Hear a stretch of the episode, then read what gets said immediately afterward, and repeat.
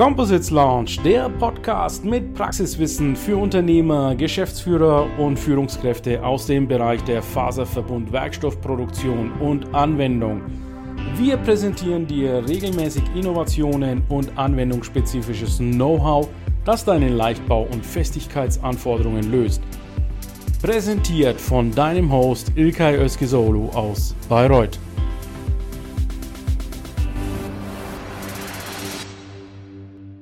So, as you see, good afternoon, dear LinkedIn community and composites experts.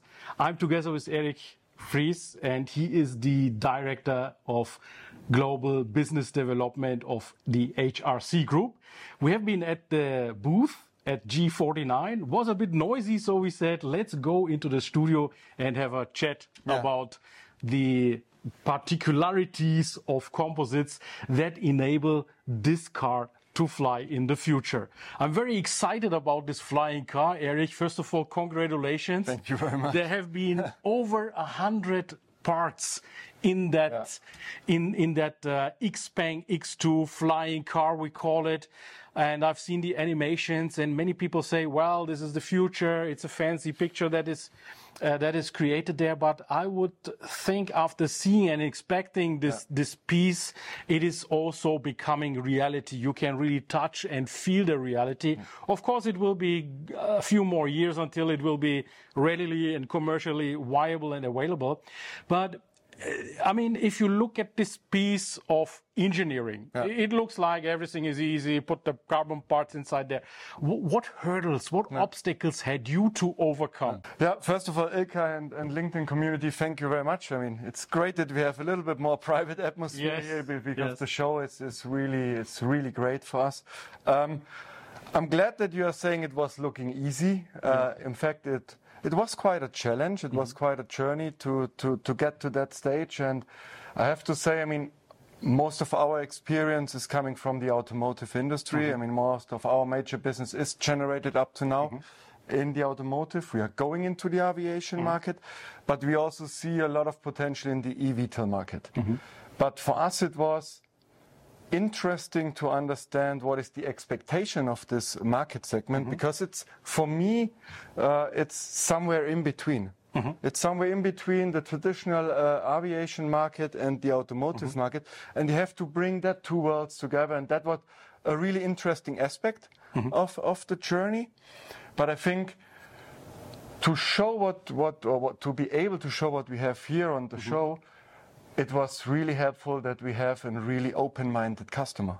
Mm-hmm. Because basically the project was realized with Xpeng Aero HT. Mm-hmm. And maybe some of the people don't know, Xpeng is actually an automotive company. All right, okay. They already build electrical cars, they're mm-hmm. on the road in China and so on. And they acquired an aviation company. And they brought this together and then they came up with this mobility concept with the eVTOL. Mm-hmm. And actually that helped us also because they have a certain understanding for automotive, for the procedures in automotive, and we formulate and transform them into this new market segment, eVTOL. And I think what really was a, a, a, a part of the success is, I mean, HRC, we have overall 1,500 people, mm-hmm. and we have an engineering team across the, the globe with around 230 people. Mm-hmm. And they really s- did a lot of sparrings with the client Yes. because we needed to understand what is the expectation in, in, in, the, in regards to the overall design.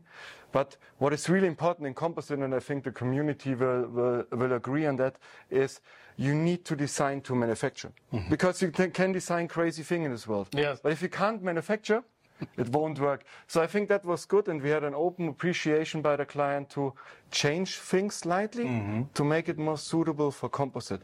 And that was, I have to say, a part of the success to have an open-minded customer who is willing to do some changes across the, the way to the success and to the finalization of such a product.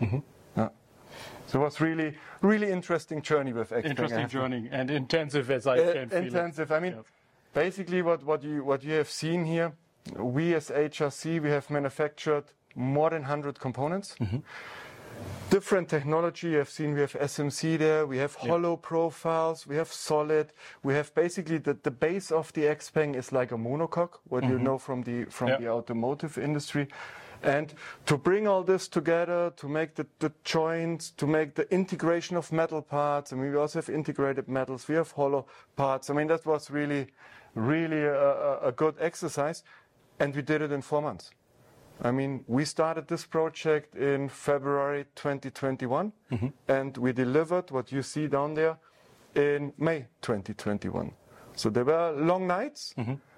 extended days, but the team made it. And I'm really proud of the team. They did a great job over there, I have to say. So, Erich, four months only for a complete development of over 100 composite parts. Yeah. That is uh, a fantastic speed. Yeah. Actually, very difficult to imagine, but let, let's take this for granted. In, in such a phase where you have this intense cooperation with your customer, and you said you have the aviation engineering Yeah. And you got the car engineering. So there are two worlds coming together. What were your learnings out of that? I mean, first of all, you're absolutely right. I mean, it was an intense period, and I have to say, compliments to, to, to both companies, uh, uh, to, to Xpeng and to, to HRC, Absolutely, because I mean, they worked so intense together. And what the learnings were basically is that we have, there are two worlds. We have the Avionic world, we have the automotive world, Mm-hmm. and they're somehow like a different cosmos, Mm-hmm. but interestingly, they're moving in the same universe and they're having interfaces in So between. they converged? Yeah. Yeah. They're Okay. coming more closer together. Yeah. And I think this is also something what we understood, what is a major learning, is this eVTOL market Mm-hmm. will have a very high production rate. Mm-hmm. So we can adapt the thinking from the automotive industry Yes. and to convert it in, in, in this field because we know from the automotive how to make mass production. Yes. What are the right solutions to be quick in cycle time, have a high productivity, Yeah. but also to be very cost effective because the pressure is here on cost as well as on all the other projects we, we are we are running out there. And I mean, basically what what we really did is we from scratch we engineered all the toolings. So the tooling design is done by us. We did all the fixtures, all the gluing jigs for the assembly, and we did internally the painting. So all the painted parts you see downstairs Yes. are painted uh, by the HRC group. So let, let's uh, walk us through this uh, flying car that you have on the booth. Yeah, we have done some recordings of the flying car, and the one thing that really caught my attention was that you had some SMC parts with this irregular appearance, Yeah. and then you had some regular patterns Yeah. yeah, vi- visually. Run us through these different optics. Why did you choose different optics for different parts? Is it a technical necessity? In some areas, it's really a technical necessity. If we have a look at the A B pillar design, so it's a, a hollow structure, Mm-hmm. which starts as a hollow structure in the A pillar and become more a solid structure in the B pillar because there we have some uh, critical connection points. Right. Uh, basically, the, the, the base frame, let's call it this way, of the Xpeng is a monocoque or half a monocoque, what we all know from, from the automotive industry. And we wanted to approach the client with uh, a, a, a modern way of making a two-seat interior. So the entire interior seat shell, Yes. what you see, is done in one molding. Oh, okay. So it's one SMC two-seater uh, apart made with a very complex shape. We have undercuts, we have very small radius, difficult angles, and so on. Yeah. So for our community out there, let's define. You said before uh, the outer shell is a monocoque, so it's a one part is the whole chassis, let's say, and now within that chassis you have, I would not say it's a semi-monocoque, but uh, a one part of the seat. So you have put also a large part in there. So you could have done several parts and segmented. Why did you make it one part then? I think that's uh, basically our understanding of making a part which is uh, really suitable for mass production and cost effective. I because see. if I split it into subsections, I have gluing, I have assembly, I need more fixtures, for controlling the dimensions and so on. So I can shrink that down by combining everything in one part. And that's, that's the general message in composite where we struggled in former times Yeah. in automotive Yeah. because people said you're never cost effective, composite is expensive. Yes. Sometimes it is if you do it right. But if you combining parts, if you do multifunctional integration in Yes. a part, I bet composite will be always cost effective. Yeah. So you are reducing basically the, in order uh, to, to, to reduce the takt time, you say rather than having multiple parallel streams, put it in one, uh, one thing. I could also imagine it's also safer. In some regards, but here Yeah. was really to was make more it, the economical yeah, what the economic approach and Yeah. to make it feel and to also make it look nice, like it looks like one piece Yeah, is going through the entire center. Now you have uh, made your learnings. You brought the aviation and the car people uh, in the engineering together. What would be the benefit of your future customers out of this project? I think the benefit for, for, for our customers uh, uh, would be that we have a lot of learnings during this, Mm-hmm. this, this project. We also understand some limitations, Mm-hmm. and um, I think we can speak openly with our clients, share do's and don'ts, what Yes. we experience. Yes. I Yeah. mean, but we are still uh, open to, to challenge them Yeah. and to, to push the boundaries uh, Yeah. uh, further. But I think such a project really tells you what can be done right now and also motivates us to really find also new technologies, Mm-hmm. Yeah, new yeah. solutions for the future with new clients. I can only imagine how proud your engineers are to work on such a high profile prototype, right? These learnings, we've talked about the technology, so you applied some SMC. Yeah. Um, you probably also autoclave. Yes, Yeah. yes. So out of autoclave, autoclave.